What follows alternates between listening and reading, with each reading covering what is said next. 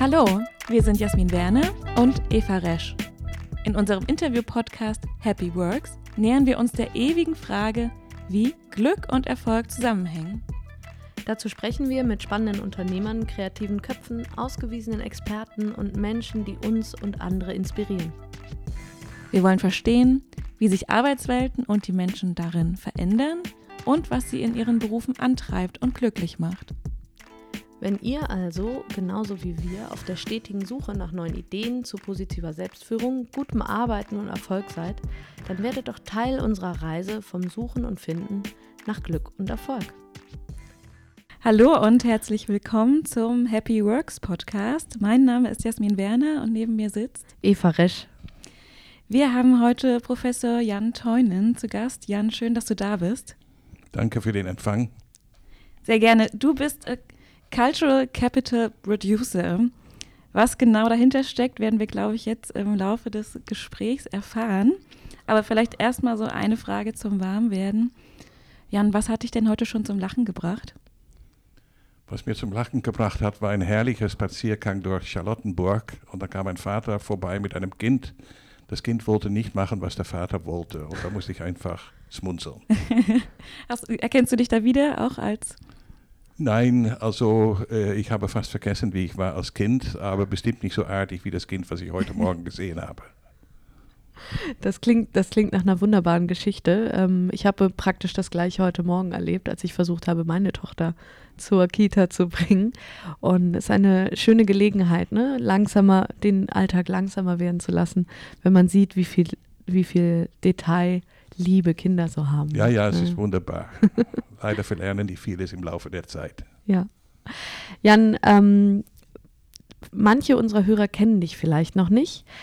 Und daher die Frage, wenn wir dich jetzt abends auf einem Meetup, auf einer Konferenz kennenlernen würden und dich fragen würden, wer du bist, was würdest du erzählen?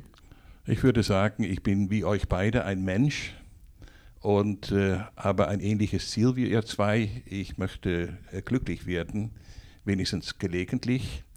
Und ich versuche das auf meine Art zu machen. Jeder versucht auf seine Art glücklich zu werden und ich versuche durch das, was ich denke, sage und tue, mein eigenes Leben und das Leben anderer reicher und nicht ärmer zu machen.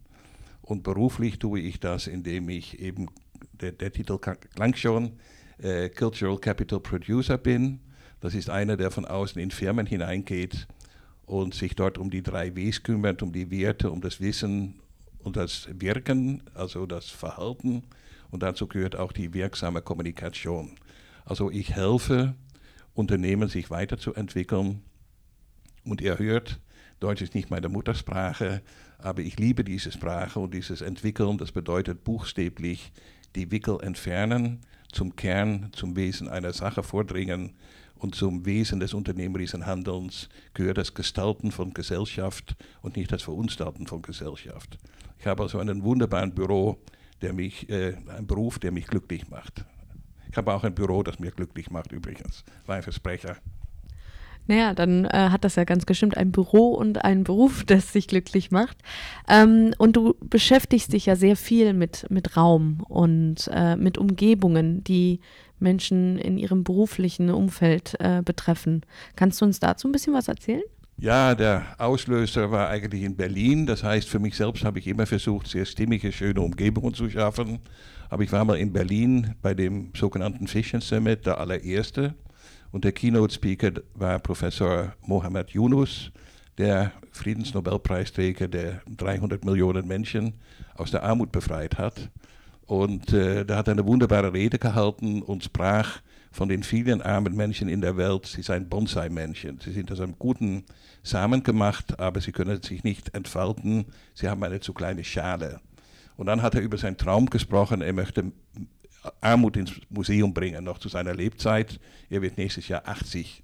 Aber das Gespräch fand vor zehn Jahren statt. Und wir haben uns dann anschließend an seiner Rede unterhalten.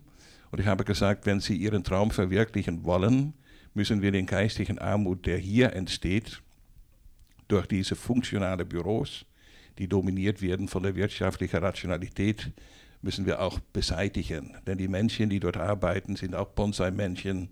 Sie können in diese Räumlichkeiten ihre Potenziale nicht entfalten. Und äh, das hat er sofort verstanden und dann hat er mich eingeladen, bei der nächsten Fission Summit hier in Berlin in der Freien Universität über meine Bonsai-Männchen zu reden. Er hat über seine gesprochen und seitdem kann ich mich nicht retten vor äh, Bitten, äh, bei größeren Veranstaltungen über dieses Thema zu reden. Und ähm, ich glaube, es ist eines der wichtigsten Themen, denn die Not ist unglaublich groß.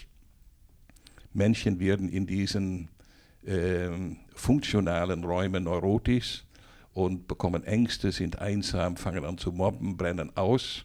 Und das verursacht äh, eine große Überschattung der Lebensqualität, also mindert das Glück sozusagen. Und es ist für die Unternehmen nicht gut, Reibungsverluste bis zu 50 Prozent der Personalkosten. Und das beschädigt natürlich auch die Gesellschaft. Und äh, das Ganze hat sogar dazu geführt, dass ich für den Arbeiter-Samariter-Bund Hessen eine kleine Beratungsgesellschaft gründen dürfte mit dem Namen Officina Humana. Und dieses Officina Humana versucht die beiden Umstände, die Menschen motivieren, in Unternehmen herbeizuführen, nämlich eine, äh, ähm, wie sagt man das, eine höhere Qualität im Umfeld, eine höhere Qualität im Umgang. Und es ist eine wunderbare äh, Aktivität und wird auch stark beansprucht inzwischen weil die Not ist groß. Okay, das bedeutet also, eine höhere Qualität im Umfeld und im Umgang steigert Motivation. Was kann man sich da genau darunter vorstellen? Also, ich musste das auch alles lernen. Also nach diesem Vortrag mit Herrn Yunus wurde ich gebeten, hier im Adlon sechs Monate später einen weiteren Vortrag zu dem Thema zu halten. Man wollte der gleiche Vortrag, aber ich habe gesagt, nein, in sechs Monaten habe ich mich bestimmt weiterentwickelt und aber das Bürothema kommt. Und ähm, in der Zwischenzeit habe ich ein kleines Büchlein gefunden, Bedienungsanleitung für ein menschliches Gehirn, von dem äh, Hirnforscher Gerald Hütter. Und äh, darin standen auch sehr interessante Sätze, dass die Umgebung, in der die meisten Menschen leben und arbeiten, nicht unbedingt geeignet ist für die Entwicklung eines menschlichen Gehirns. Auf alle Fälle, ich habe meinen Vortrag gehalten im Adlon und da kommen immer ein paar Leute, die wollen eine Visitkarte oder haben noch eine Frage. Plötzlich stand da ein ganz freundlicher Mensch und sagte, das war ein wunderbarer Vortrag, Sie haben verstanden und ich möchte mit Ihnen arbeiten. Da habe ich gesagt, wie wunderbar ist das? Aber wer sind Sie? Und dann sagte er, ich bin der Hirnforscher, den Sie zweimal zitiert haben und ich bin per Zufall hier. Ich habe den Veranstalter gestern getroffen im Restaurant, der hat mich eingeladen und ähm, ja, jetzt bin ich hier und ich weiß warum. Jetzt sind wir ein Team, mein Name ist Gerhard, ich, wie heißt du? Jan. Und wir haben uns die Hand gegeben und seit, sind seitdem wirklich ein Team und das ist ein großes Geschenk, weil vor mir bei dieser Veranstaltung hatte Kurt Werner gesprochen, der Gründer von DM Drogeriemarkt. Und der sagte, er könne seine Leute nicht modifizieren, das müssen sie selbst tun. Aber sie müssen Voraussetzungen, als Unternehmer hat er die Pflicht, Voraussetzungen zu schaffen, damit Menschen sich motivieren können, seine Mitarbeiter. Und habe ich gleich meinen neuen Freund Gerald Hüther gefragt, äh, wie geht das eigentlich? Wie kann ein Mensch sich selbst motivieren? Und da hat er gesagt, das ist ganz einfach. Ich forsche an dem lebenden Gehirn und irgendwo im Mittelhirn gibt es Neuronen und die produzieren Botenstoffe. Also die, äh, das sind Neurotransmitter, das ist eine Dopaminachse, es wird Dopamin produziert und ähm, diese Dopaminachse sprudelt am heftigsten, wenn die Qualität im Umfeld stimmt. Und der zweite Motivationstreiber ist die Qualität im Umgang. Und äh, ja, das habe ich dann verstanden und seitdem arbeite ich mit dem Arbeiter-Samariter-Bund und Partner wie äh, Designfunktion und Reflect, die dabei helfen, dieses Baby aufzuziehen äh, an diesem Thema. Qualität im Umfeld. Ähm, das klingt, das ist ja erstmal ein, große, ein großer, großer Titel. Was würde das denn jetzt ganz konkret heißen? Ich stelle mir gerade vor, dass mir ein Gründer vielleicht von einem Startup hier in Berlin sagt, ja, was heißt das denn? Was, wie müssen denn jetzt die Räume aussehen, damit sie Qualität bieten? Ja, das ist gar nicht so schwierig. Also in der Natur zum Beispiel fühlen wir uns wohl, wenn wir spazieren im Wald, weil die Natur hat eine ganz besondere Qualität Das ist eine Qualität, die sowohl eine funktionale wie auch eine poetische Beziehung ermöglicht. Das, wo wir uns jetzt befinden, in einem Bürogebäude, ist für unglaublich viele Menschen zur zweiten Natur geworden. Und das könnte genauso eine schöne sein wie die erste, wenn sie eben diese beiden Qualitäten hat. Leider hat sie die meistens nicht. Aber wir können das ganz einfach herunterbringen. Wir kommen ins Büro und bringen unseren Körper mit. Und dieser Körper braucht stimmige physische Ergonomie, damit wir überhaupt arbeiten können in diesem Büro. Das ist heute eigentlich eine Selbstverständlichkeit. Dann bringen wir noch unseren Geist mit. Und der Geist braucht Schönheit. Das wird den meisten Menschen verwirrt. In Büroräumen, da ist es in der Regel nicht schön. Und dann bringen wir noch etwas mit ins Büro, das ist unsere Seele. Die Seele ist das einzige nicht organische Organ, über das wir verfügen, das die Verbindung mit dem Höheren aufrecht erhält. Und diese Seele braucht Nahrung, die heißt Spirit und die ist konzentriert nur in zwei Bereichen vorhanden und sie fehlt in der Regel in Büros. Also wenn man Ergonomie, Schönheit und Spirit in, ein Arbeits, in eine Arbeitsumgebung bringt, wird die automatisch schön. Und dass sie schön wird, ist unglaublich wichtig, denn wir erleben ja die Postdigitalisierung auch im Büro. Und das heißt, dass Gott sei Dank die Routinearbeiten von intelligenten Maschinen gemacht werden. Und was für Menschen an Arbeit übrig bleibt, ist die gewollte Co-Kreation. Und die kann in rein funktionale Büros überhaupt nicht funktionieren. Deswegen müssen Büros zu Gewächshäusern werden für Kreativität und man muss sie fluten mit Schönheit. Das klingt wahnsinnig spannend. Mir stellt sich jetzt die Frage, gibt es denn Schönheit, die für ein Kollektiv an Menschen gleichartig stimmig ist? Ja, also man muss dann äh, sich sagen, was ist denn eigentlich Schönheit? Und das ist ganz schwierig, weil Schönheit hat was mit Emotionen zu tun. Und die Emotionen waren lange vor der Sprache da. Und wahrscheinlich haben wir noch nicht genügend Wörter, um Schönheit adäquat zu beschreiben. Aber nennen wir es Stimmigkeit, nennen wir es Harmonie. Ihr wollt ja diesen äh, Podcast zum Thema Glück machen, so habe ich das verstanden. Und ähm, Glück ist für mich so etwas, also stellt sich ein, wenn die Seele singt, im Grunde genommen. Und das heißt, wenn man in ein stimmiges Umfeld und in stimmigen Beziehungen lebt. Und das ist eigentlich Schönheit. Aber da du gefragt hast in Bezug auf das Büro, wir sitzen hier ja auf Stühle. Und einen Stuhl, auf dem man gut sitzt, ist noch lange kein guter, kein schöner Stuhl, denn wir haben nicht nur Sitzfleisch, sondern auch einen Sitzgeist. Und dieser Sitzgeist verlangt stimmige Materialien, schöne Formen, äh, Texturen, Farben und so weiter. Wenn das aber alles stimmt, ist der Stuhl noch lange nicht schön. Es gibt andere Schönheiten, zum Beispiel die Schönheit der Materialbeschaffung für diesen Stuhl. Also der ist ja aus Materie gemacht und wenn man universell denkt, ist Materie eine sehr rare Substanz und die darf man nur höchstverantwortlich verändern. Also das ist eine Schönheit, also die Schönheit der Materialbeschaffung. Dann hat natürlich jemand diesen Stuhl entworfen. Also es gibt eine Schönheit der Idee, des Konzeptes, das hinter diesem Stuhl steht. Dann gibt es natürlich eine Schönheit der Herstellung, eine Schönheit in der Logistik, also wie kommt das Ding hierher in der, ähm, im Handel, im Gebrauch und dann irgendwann wird der Stuhl hoffentlich problemlos zurückgeführt in den Kreislauf. Und alle diese Dinge bestimmen die Schönheit eines Produktes. Und deswegen ist es sehr schön für mich, dass die Menschen inzwischen kritischer, informierter, mündiger und fordernder geworden sind und die Dinge auch entsprechend auswählen. Und damit es mehr passiert, dafür mache ich eben so Beratungsgesellschaften und Bücher wie Officina Humana, wie aus Arbeitsräume Lebensräume für Potenzialentfaltung werden. Also man muss es in seiner Ganzheit betrachten. Wenn die Seele singt. Ich finde, das ist ein ganz toller Satz, den muss man sich auch nochmal auf der Zunge zergehen lassen. Es hört sich auf jeden Fall sehr, sehr schön an. Und soweit ich weiß, ist das ja auch der Titel deines zweiten Buchs. Das jetzt kommt im September. Ja. Wir sind in der heißen Phase. Eigentlich darf ich gar nicht hier sitzen, sondern soll zusammen mit meinem äh, Co-Autor Christoph Quach, ein Philosoph, äh, daran arbeiten, aber der hat sich verabschiedet in den Urlaub und deswegen kann ich auch hier ein bisschen die Seele bäumen lassen in Berlin. Ja, ja umso besser, dass du da bist. Mhm. Wie ist das denn bei dir persönlich? Wo arbeitest du denn am liebsten? Wie sieht dein Arbeitsplatz aus? Hast du einen festen oder?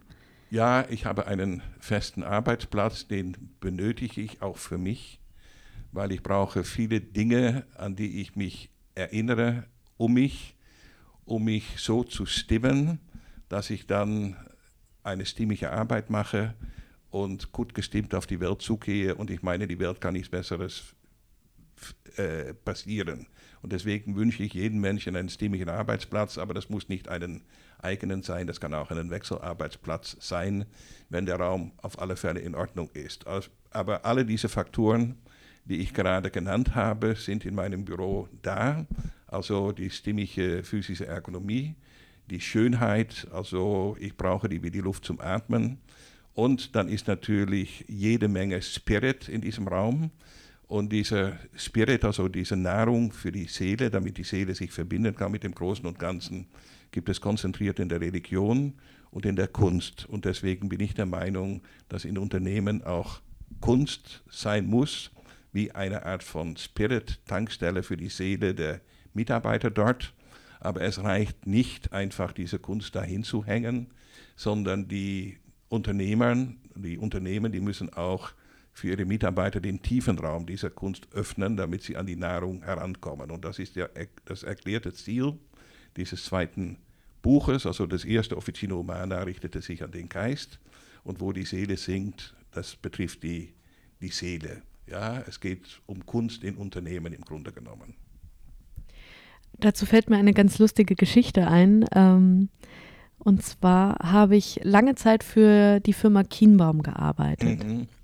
Und äh, der, der Gründer ähm, in zweiter Generation, Herr Kienbaum, äh, der inzwischen an seinen Sohn übergeben hat, der ist auch Kunstsammler und äh, er bekannt dafür, dass er in allen seinen Büros Kunst aufhängt. Und im Düsseldorfer Büro hing lange Zeit ein Kunstwerk, das war ähm, oberflächlich beschrieben ein kleiner gelb gestrichener Rock, der ähm, einfach an zwei Haken an der Wand hing. Und äh, die Mitarbeiter haben sich irgendwann an dieses Kunstwerk gewöhnt. Da hing dann halt ein gelber Rock in einem der Büros, aber auch ohne Schildchen, dass es explizit als Kunst auswies. Und ich habe ganz häufig, wenn wir dann Kunden hatten und in diesem Meetingraum saßen, kam man hinein in den Raum und ich habe den Rock gar nicht mehr wahrgenommen, aber es hat durchaus zu Irritationen geführt, weil die Leute sich gewundert haben, warum hängt da ein Rock? Und ähm, dieser Irritationsmoment, der ist mir wirklich im Gedächtnis geblieben und fiel mir gerade ein, als du gesagt hast, man muss die Kunst auch öffnen seinen Mitarbeitern, damit ja, sie Zugang haben. Man muss wissen, was man betrachtet, um es zu erkennen. So einfach ist es. Ich finde die Geschichte lustig, weil gestern kam eine Mail von der Mitarbeiterin von Florian Ginbaum. Ja, Fabian. Der möchte mich, äh, Fabian heißt ja, er, der möchte genau. mich besuchen. Und äh, das passiert in August und er liebt wohl das Buch Officina Humana und hat über meinen Co-Autor über das Neue gehört und ist jetzt neugierig auf ein Kennenlernen. Ich auch. Ich lebe mit Martin Buber. Alles wirkliche Leben ist Begegnung. Also ich freue mich sehr auf diese Begegnung, aber ich finde es toll, dass die so viel Kunst haben. Ja. Aber da wird jetzt auch der Punkt genau deutlich, warum es wichtig ist, dass man Menschen hilft, sowas zu verstehen. Denn wir gehören ja zu dem Spezies Homo sapiens sapiens. Und das eine Sapiens steht für Geschmack. Es gefällt mir oder es gefällt mir nicht. Und unglaublich viele Menschen gehen so mit Kunst um. Das ist auch in Ordnung, auch mit anderen Dingen. Meine Tante zum Beispiel trinkt aus fürchterlichen Kaffeetassen mit so einem schrecklichen Dekor, aber sie findet es schön, und da es ihre Tassen sind und ihr Zuhause, soll sie das ruhig machen. Es geht mir gar nichts an. Ist auch sehr langweilig, darüber zu diskutieren. Aber das andere Sapiens, das steht für Wissen, für Bewusstsein, für das Kennen der Kriterien, für das Bedeutsamfinden, für Qualität, für das Anreichern in einem von Unterscheidungskriterien. Und wenn man diese Arbeit an sich gemacht hat, und es lohnt sich sehr, diese Arbeit zu machen, dann hat man auch Zugang zu dieses, äh, was war es? Ein, äh, ein gelber Rock. Ein Rock, der natürlich kein Rock war. Es hat sich transformiert zu einem genau. genau. Kunstwerk hat also eine andere Ebene erreicht. Aber genau das ist der Punkt, dass man eben das Wissen teilt, damit Menschen den Genuss haben. Sonst ist die Kunstbetrachtung wie das Trinken von Wein, ohne ihn zu schmecken und das Jammerschade.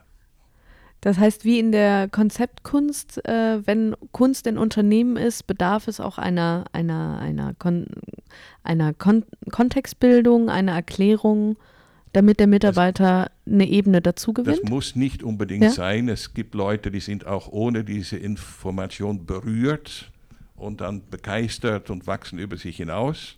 Aber ich hatte mal eine wunderbare Begegnung in Basel mit dem Schweizer Künstler Jean Tengeli.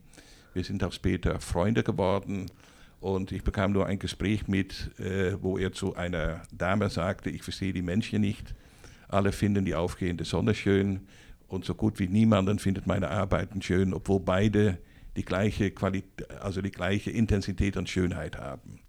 Und ich war nur Zuhörer, habe mich dann aber eingemischt, indem ich den beiden etwas zu trinken angeboten habe.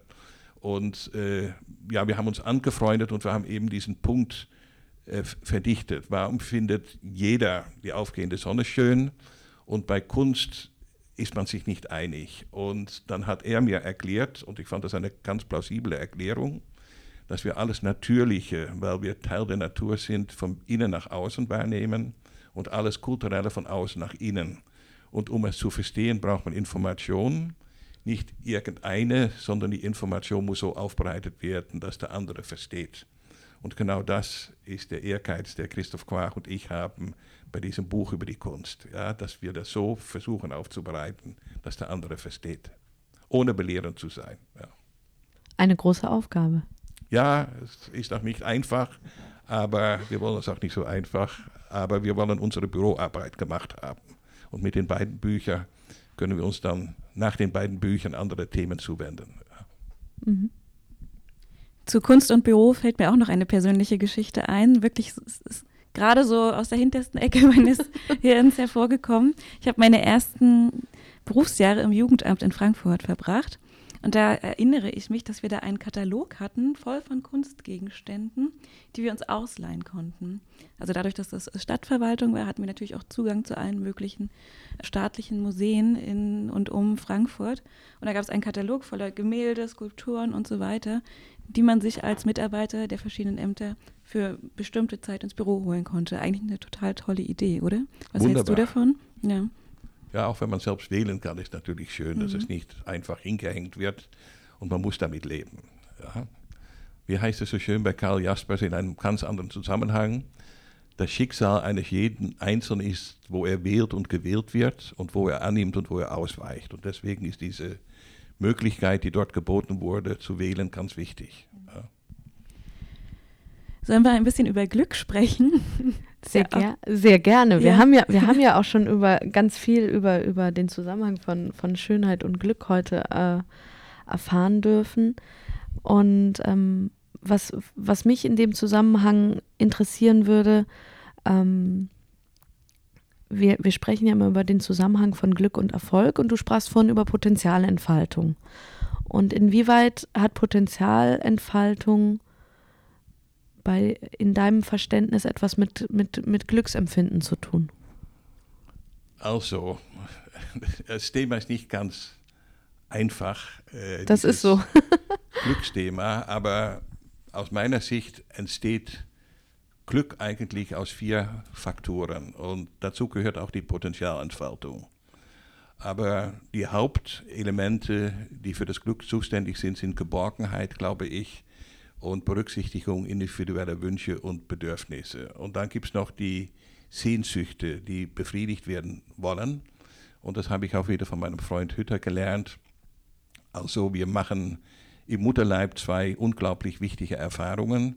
Das ist die Erfahrung der, des Verbundenseins mit etwas, das größer ist, als wir selbst sind. Und die Erfahrung der Potenzialentfaltung. Und jeder Mensch hat ab seiner Geburt bis auf dem Todesbett das große Verlangen, diese beiden im Mutterleib gemachten Erfahrungen so oft wie nur möglich zu wiederholen. Und wenn das nicht gelingt, ist das nicht zuträglich für das Glück, sagen wir es mal so. Und auch wenn Menschen keine Geborgenheit erfahren oder ihre individuellen Wünsche nicht berücksichtigt werden, äh, überschattet das auch das Glück. Aber so habe ich das mit der Potenzialentfaltung verstanden. Wir haben äh, Talente und äh, die wollen wir irgendwie entfalten, positiv einsetzen. Also jeder Mensch will ja sinnstiftend arbeiten, jeden Menschen hat ein Bedürfnis nach Harmonie und wenn das verwehrt wird, überschattet es das Glück und wenn man die Möglichkeit hat, äh, das zur Entfaltung zu bringen, dann ist die Chance groß, dass man wenigstens gelegentlich glücklich ist. Du hast ja eingangs von dir selber gesagt, dass du ein glücklicher Mensch bist. Ich glaube, das war ein Zusammenhang zu deiner Tätigkeit und zu deinem Beruf, den du gewählt hast. Kannst du das noch, kannst du da noch mal näher drauf eingehen und sagen, was ist für dich Glück? Also ich habe das vorhin schon erwähnt. Äh, ich glaube, Glück ist eine singende Seele oder eine gesunde Seele. Also wenn man sich verbunden fühlt mit dem Großen und Ganzen. Also ich sage ruhig mit dem Kosmos, Universum oder All, das sind ja alles Bezeichnungen für eine schöne, geordnete, tugendhafte Welt. Dann ist die Chance, dass man glücklich wird oder ist, relativ groß. Es gibt natürlich Glücksmomente, die sind mal da und die sind mal nicht da. Und es gibt auch traurige Momente, die sind, das gehört alles zum Leben. Aber ich glaube, wenn man versucht für sich eine Wirklichkeit zu kreieren, also das muss man dann selbst machen, diese Wirklichkeit kreieren, die zum Glück beiträgt. Und ich habe schon ein paar Elemente genannt. Also ich glaube, man muss versuchen, den Egoismus hinter sich zu lassen und für andere zu leben. Man sollte versuchen, nicht zu machen, was die Welt beschädigt. Man sollte in Beziehung sein, in jeder Hinsicht. Wir sind heute hier in Beziehung und wir versuchen jetzt nicht einander das lebenswert zu machen, sondern wir arbeiten hier als Team, äh, prozessorientiert auf ein optimales Ergebnis hin. Das sind alles Dinge, die zum Glück beitragen. Und ich versuche das zu üben, äh, zum Beispiel indem ich grundsätzlich freundlich bin zu Menschen, auch zu Menschen, die zu mir vielleicht nicht freundlich sind. Aber ich begrüße grundsätzlich Menschen im Fahrstuhl und ich bin freundlich zu dem Polizisten, der mich stoppt, weil ich zu schnell fahre. Und ich habe jeden Tag drei, vier Glücksübungen für mich selbst. Jedes Mal, wenn ich irgendwo was bezahle, das wird heute an der Tankstelle zweimal sein, und es wird die Geheimnummer abverlangt, dann nenne ich die ganz laut und bitte den Tankwart selbst einzugeben. Und das ich, ich habe jeden Tag Freude an den Reaktionen weil so viel Vertrauen wird denen oft nicht entgegengebracht. Es wird alles abgedeckt und so weiter. Also das sind Glücksmomente, die nichts kosten. Ich hatte kürzlich im Büro ein Glücksmoment, der hat zwei Wochen, glaube ich, angedauert. Wir haben dort eine kleine Kaffeeküche und in dieser kleinen Kaffeeküche ist ein ganz kleines Fenster, zwei DIN A4 Seiten breit und hoch in etwa und eine Scheibe und dann die Wand ist ziemlich dick und dahinter ist Efeu, also grün. Und ich habe dort, das ist wie eine kleine Vitrine, äh, die von außen zugänglich ist, einen blauen, durchsichtigen Buddha gestellt. Und manchmal bin ich glücklich, wenn ich alleine sehe, wie das Licht durch diesen Buddha, durch das Grün fällt. Aber vor Ostern war die Lampe kaputt, die darüber hängt. Und da musste ich die Birne auswechseln, auf die Leiter steigen und dann konnte ich meine Augen nicht glauben. Eine Wildtaube hatte zwei Eier vor dem Buddha abgelegt. Da war kaum Platz. Und das hat mich dann wirklich also euphorisiert, kann man sagen. Also das Glück ist in den kleinen Dingen. Ein Ei wurde auch ausgebrütet, das andere ist leider verschwunden. Aber das war für mich so ein unglaublich großes Geschenk. Und vergangene Woche hatte ich auch so ein Geschenk. Ich war beim Autofahren, da gab es ein Interview mit einem äh, Cellisten äh, Jan Vogele, also ist, äh, auch Vogel. Und der hat wohl ein Stradivari-Cello und hat so liebevoll über dieses Instrument und über das drei Stunden Üben mit dem Instrument morgens gesprochen. Hat auch eine neue CD gemacht und da wurde ein Stück, ich weiß nicht mehr wie es heißt, gespielt und ich habe das Auto seitlich geparkt, obwohl ich zu einem Termin musste.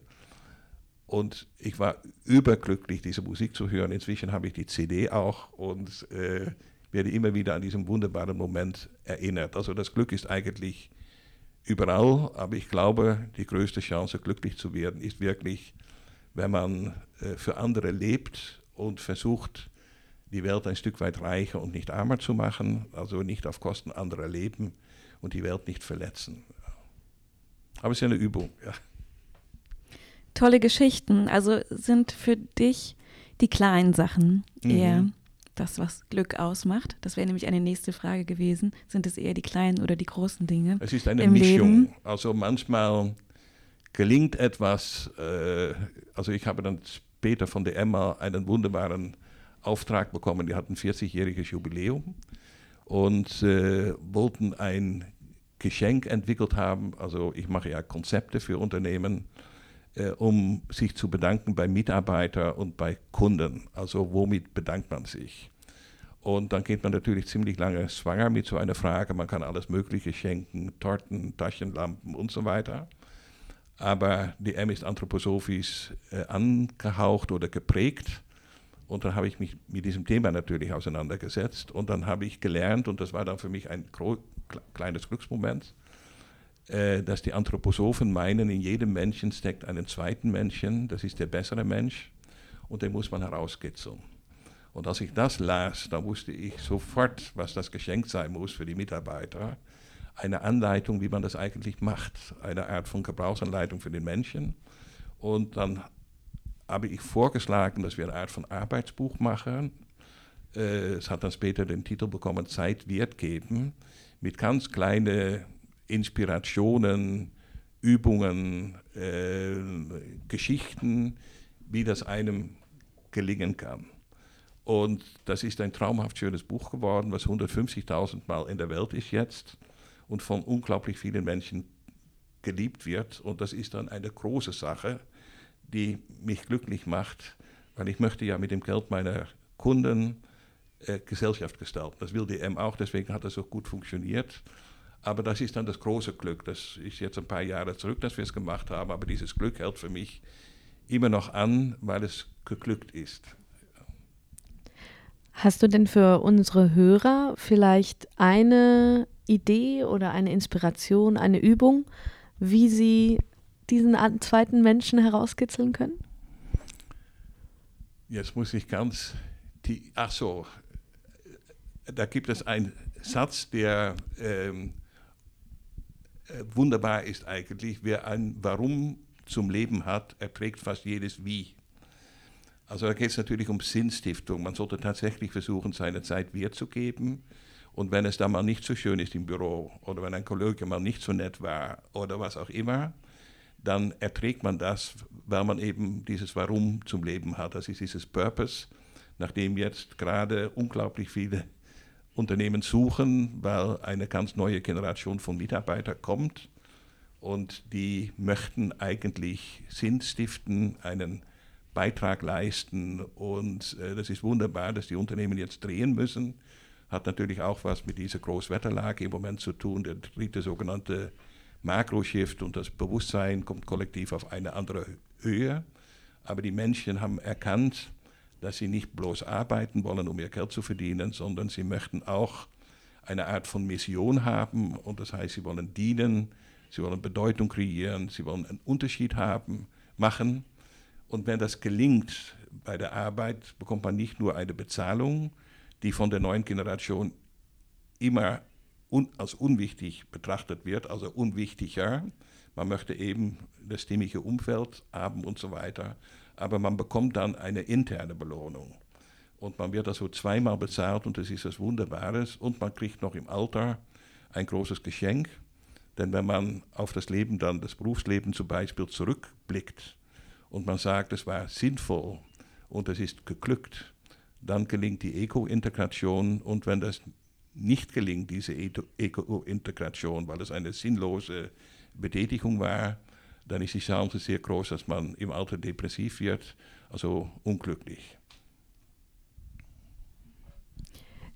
Dieser Makroshift, von dem du sprichst, der wird ja von ganz vielen Menschen als sehr, auch als bedrohlich wahrgenommen. Ne? Mhm. Ne? Also immer wieder, wenn ich mich mit, mit, mit Führungskräften unterhalte, erlebe ich eine, eine gewisse Orientierungslosigkeit, äh, die sagen, ich, ich würde ja gerne dieses Warum, dieses Why liefern, aber irgendwie müssen wir auch auf dem Markt bestehen und ich weiß nicht wie. Und das, die, dieses Spannungsfeld, das wird von vielen ähm, mit einer gewissen Ratlosigkeit auch betrachtet. Hast du da ähm, eine Perspektive drauf? Ja, zum einen hat diese Ratlosigkeit etwas damit zu tun, dass seit der Renaissance die Welt sehr komplex geworden ist. Und natürlich versuchen Menschen mit dieser Komplexität zurechtzukommen. Und sie fragmentieren, was sie dann vermeintlich den Überblick behalten. Aber über dieses Fragmentieren wurde inzwischen das Einfache durch das Vielfache ausgetauscht. Und die Menschen finden kein Ende mehr, weil sie den Anfang verloren haben. Und deswegen müssen wir die Dinge wieder ganzheitlich betrachten. Und das ist auch das, was durch den Makro-Shift passiert. Also ist der dritte große Bewegung, die wir in der Menschheitsgeschichte kennen. Und wir erleben jetzt den sogenannten Übergang von Logos, von dem rationalen Denken zu Holos, zu dem ganzheitlichen Denken. Und viele Menschen haben Angst für diesen Übergang, weil diesen Makroshift hat einen Punkt erreicht, das nennen die Systemwissenschaftler die Bifurkation, die Kabelung. Und an dieser Kabelung muss das System sich entscheiden, bildet es eine kritische Masse für den Durchbruch auf eine höhere Ebene oder lassen wir zu, dass das System in seinen Teilen zerfällt. Also dann hätte man Chaos sozusagen. Vielleicht war die Finanzkrise schon ein Vorbot von dem, was passieren könnte, wenn wir die kritische Masse nicht bilden. Und die kritische Masse bildet man, indem man etwas voranstellt. Und wir können den Begriff alle nicht mehr hören, weil sie überstrapaziert wurde. Aber das ist die Nachhaltigkeit. Also Unternehmen müssen, wenn sie beitragen wollen zu dieser kritischen Masse, ihre Produkt- und Marktorientierung ausdrücklicher um die Gesellschaftsorientierung erweitern. Letztendlich, damit die Globalisierung beschleunigt wird und Globalität entsteht, und das meint ein Mehr an Zusammenarbeit und ein Mehr an Wohlstandsverteilung in der Welt. Letztendlich, damit die Kinder deiner Tochter noch eine lebenswerte Welt von uns bekommen. Und deswegen sollte man versuchen, äh, sich zu orientieren und nicht orientierungslos dazustehen, sondern zu schauen, was kann ich mit dem, was ich mache, beitragen. Und das ist nicht ganz so schwierig.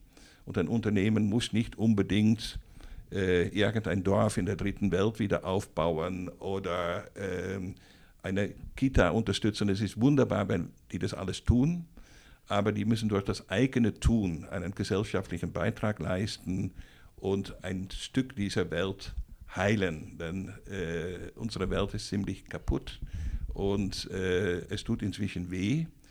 Und erst wenn es weh tut, drehen wir. Und für dieses Drehen ist sehr hilfreich, dass eben diese wunderbare neue Generation heranwächst, die die Dinge anders machen will. Wenigstens ich begegne unglaublich viele, die das ganz bewusst wollen. Und deswegen finde ich es interessant, dass viele talentierte Leute in den Firmen kommen und sagen, ich möchte erst mal wissen, was ist euer Unternehmenszweck? Macht es überhaupt Sinn, sich da zu engagieren? Dann in welchem Umfeld muss ich das alles erledigen? Dann finden die dieses Umfeld wichtiger als ihr Gehalt. Dann wollen viele den Firmenwagen nicht mehr. Also man merkt, es ändert sich einiges und das ist toll und man will natürlich auch diese Work-Life-Balance. Äh, das ist ein ganz schwieriges Unterfangen. Ideal wäre eigentlich, wenn Menschen es schaffen, eine Einheit aus äh, Leben, Lieben und Arbeiten herbeizuführen. Also das habe ich versucht. Das klingt auch nicht immer, aber es klingt einigermaßen. Leben, Lieben und Arbeiten, das ist ein schöner Dreiklang, den du gerade genannt hast. Ja, und ich glaube, das ist die ideale Lebensform. Ja, ich meine Ordensleute machen das so. Die spielen nicht mit Ideen, die spielen mit ihrem Leben und äh, die haben eben eine Mission und wie wichtig das ist, habe ich das vorhin erklärt.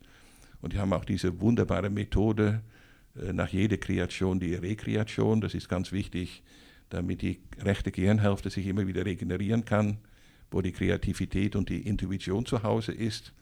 Und äh, interessant finde ich auch, dass die eine, eine äh, Beeinflussung durch das Außen akzeptieren. Die unterwerfen sich ein Regelwerk Und das tun die nicht, um eine zwangsneurotische Ordnung in ihrer Arbeitsgemeinschaft zu bekommen, sondern die möchten, dass diese Arbeitsgemeinschaft sozial gelingt. Interessant ist auch, dass diese älteste Regel für die Ordensleute die Benediktusregel ist. Und das war eine Regel für die Führung. Und wir wissen alle, dass äh, Unternehmenskultur folgt der Kultur der Führung oder sie erfolgt nicht. Also da oben fängt es an und dann geht es weiter herunter. Und äh, es ist ganz wichtig, dass Organisationen geführt werden von weisen Menschen. In den Klöstern ist das in der Regel so, in den Unternehmen zu oft leider nicht. Und äh, Weise sind Menschen erst, wenn die so einen Dreiklang in sich erarbeiten, etwa gleichgewichtig aus Emotionalität, Rationalität und Sozialität. Und diese neue Generation prüft das, ob die Leute, die also in der Führung sind, eben diese Qualitäten haben. Und wenn sie die nicht haben, machen die einen Bogen um das Unternehmen oder um die Abteilung oder was auch immer. Und ich finde, das ist wunderbar. Das finde ich sehr spannend zum Thema Führung. Ich glaube, da kann man auch nicht äh, genug drüber reden. Kannst du noch mal ein bisschen mehr auf den Dreiklang eingehen, was hinter Emotionalität, Rationalität und Sozialität steckt? Also das Allerwichtigste ist natürlich die, für mich die Sozialität, denn äh, es geht darum, dass man äh, Menschen dabei hilft, ihre Potenziale auch bei der Arbeit zu entfalten und Menschen Eignung und Neigung entsprechend einsetzt und dass man diese Menschen zunächst mal als Mensch begegnet und nicht als äh, Mitarbeiter in der Einkaufsabteilung oder in der Produktion oder was auch immer. Und äh, ja, Hütter sagt, das gelingt dann am besten dieses Führen. Also erstens, wenn man mit diesem Social Brain den anderen als Mensch begegnet, also auf du und du mehr oder weniger, und dann genau hinschaut, was der Einzelne braucht und was an diesen Menschen sympathisch ist. Es gibt ja sehr viele Vorgesetzten, die äh, können bestimmte Mitarbeiter nicht riechen. Und das ist natürlich nicht gut für die Zusammenarbeit. Aber wenn man versucht zu schauen, äh, was ist an diesen Menschen liebenswert, dann findet man auch was. Und wenn man sich darauf konzentriert, verändert sich die Zusammenarbeit äh, plötzlich. Ja, mit der Emotionalität ist es ähnlich und Rationalität muss natürlich sein, sonst kann man nicht, nicht führen. Also da kann man irgendwann zwar effizient arbeiten, aber nicht effektiv. Uns bleiben jetzt nur noch ein paar Minuten. Wir wollen aber noch so zwei, drei Abschlussfragen loswerden.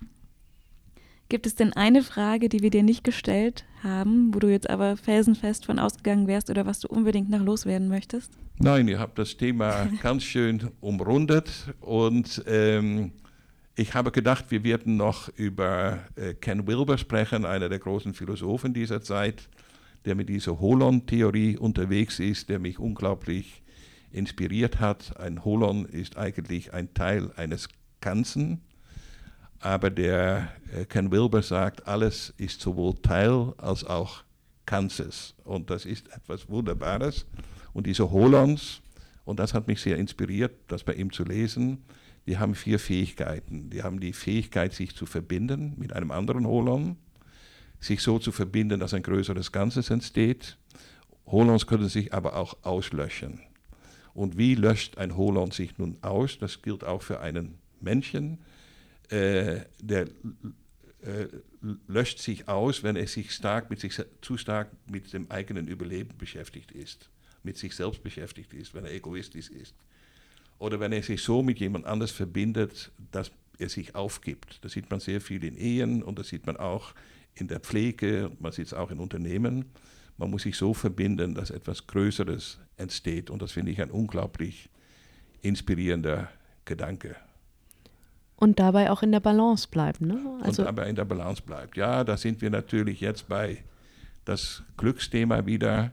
Also in der Symbolik wird Fortuna, also lateinisch Glück, auf der Kugel dargestellt und balanciert. Und die große Kunst ist also die Balance zu behalten. Und da sind wir dann auch wieder bei der Kunst. Die Künstler Fischli und Weiß haben gesagt, am schönsten ist das Gleichgewicht kurz bevor es zusammenbricht. Und deswegen ist diese Zeit auch so schön. Ja.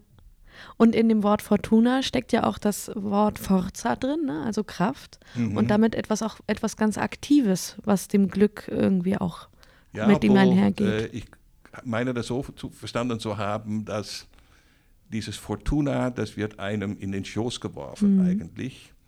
Und Felicitas, das ist der zweite Begriff mhm. auf Lateinisch für Glück, das ist mir das, woran man dann so intensiv arbeiten muss, damit man nicht nur gelegentlich diese Glücksmomente generiert und vielleicht auch süchtig wird. Das passiert ja unglaublich in vielen Menschen, die haben dann das, sich gefreut und sind glücklich mit dem neuen Auto, kaum ist es da, wollen die das nächste und so weiter. Und das ist natürlich die beste Methode, um unglücklich zu werden. Das andere ist zu versuchen, ein glückliches Leben zu führen. Und wir haben ein paar Komponenten bereits besprochen, wie das gehen könnte. Vielen Dank, ähm, dass du uns diese Stunde äh, geschenkt hast. Wir könnten sicherlich noch weitere Stunden mit dir über diese sehr spannenden Ansätze sprechen. Wir hätten noch zwei kleine abschließende Fragen. Und zwar bitten wir unsere Gäste ähm, immer um eine, um eine Hausaufgabe, um eine Übung, um etwas, was unsere Hörer bis zur nächsten Podcast-Folge machen können, ähm, was sie in irgendeiner Form bereichert. Also die Übung, die ich allen empfehle, ist das, was ich da täglich schon praktiziere für mich, eben die Geheimnummer ganz laut zu sagen und den anderen zu bitten, dieses einzugeben. Und man also begegnet so viele glückliche Menschen dann und hat so viele tolle Gespräche. Und ich mache es seit sehr langem und ich wurde noch nie betrogen. Eine tolle Übung. Vielen Dank ich echt dafür. gut, wenn jetzt jeder damit anfangen würde. Ich bin sehr gespannt. Ich werde selbst auch mal ausprobieren. Und eine letzte Sache, und zwar haben Eva und ich uns überlegt, eine Playliste anzulegen auf Spotify zum Thema Happy Works. Und jetzt wollen wir von dir wissen, was ist denn dein Lieblingssong, wo du so richtig gute Laune bekommst? Don't worry, be happy. Wunderbar, dann kommt er drauf. Den nehmen wir mit rein. Super, Jan, vielen lieben Dank für das tolle Gespräch. Danke, dass du da warst. Danke für die schöne Begegnung. Danke, Jan.